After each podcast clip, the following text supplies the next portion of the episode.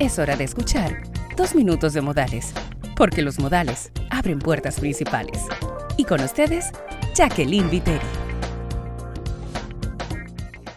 Hola, me alegra que estés escuchando estos dos minutos de buenos modales. En esta ocasión puede ser que me extienda un poco más de dos minutos. Sí, y es porque te quiero tratar un tema que pudiera resultar un poco controversial, porque en esta semana, dentro de mis redes, publiqué un tema en donde me han hecho muchas preguntas y algunas personas lo entienden de otra manera.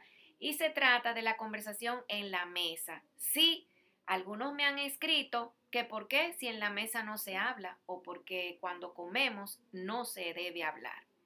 Pero yo les voy a responder con un artículo que escribí en mi blog, jackieviteri.com, hace un tiempo, en donde yo preguntaba, ¿y quién dijo que en la mesa no se habla? Ya me imagino, esta expresión seguramente surgió de nuestras madres, pues cuando éramos niños, ellas querían que nos alimentáramos. Sin embargo, hoy día de adultos, cuando compartimos la mesa con otras personas, tenemos que poner en práctica dos cosas. Por un lado, alimentarnos y por otra, conversar. Entonces, sí, nosotros tenemos que estar preparados para ese momento en donde vamos a compartir y saber de cuáles temas nosotros vamos a hablar.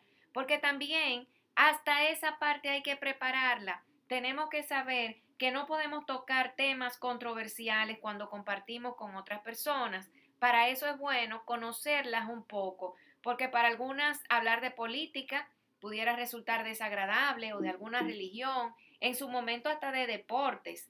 En fin, cuando nosotros estamos en una mesa familiar, es importante saber que no podemos nosotros hablar sobre temas espinosos o temas que pudieran traernos problemas con nuestros familiares, sobre todo teniendo en cuenta de que estamos bebiendo y comiendo y no queremos atragantar a nadie.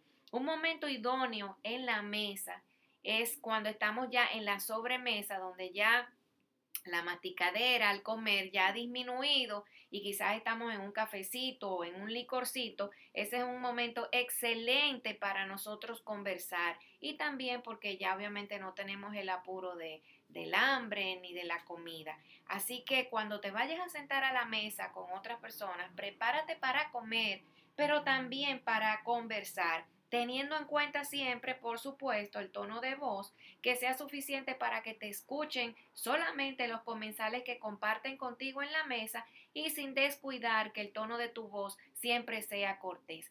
En fin, ¿qué te quiero decir? Que en la mesa sí se habla.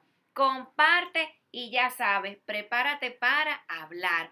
Así que te dejo ese tema para hoy, que pudiera ser tu tema en la próxima mesa en donde te sientes a comer con otros comensales. Y yo desde ahora te quiero desear que tengas una semana llena de buenos modales.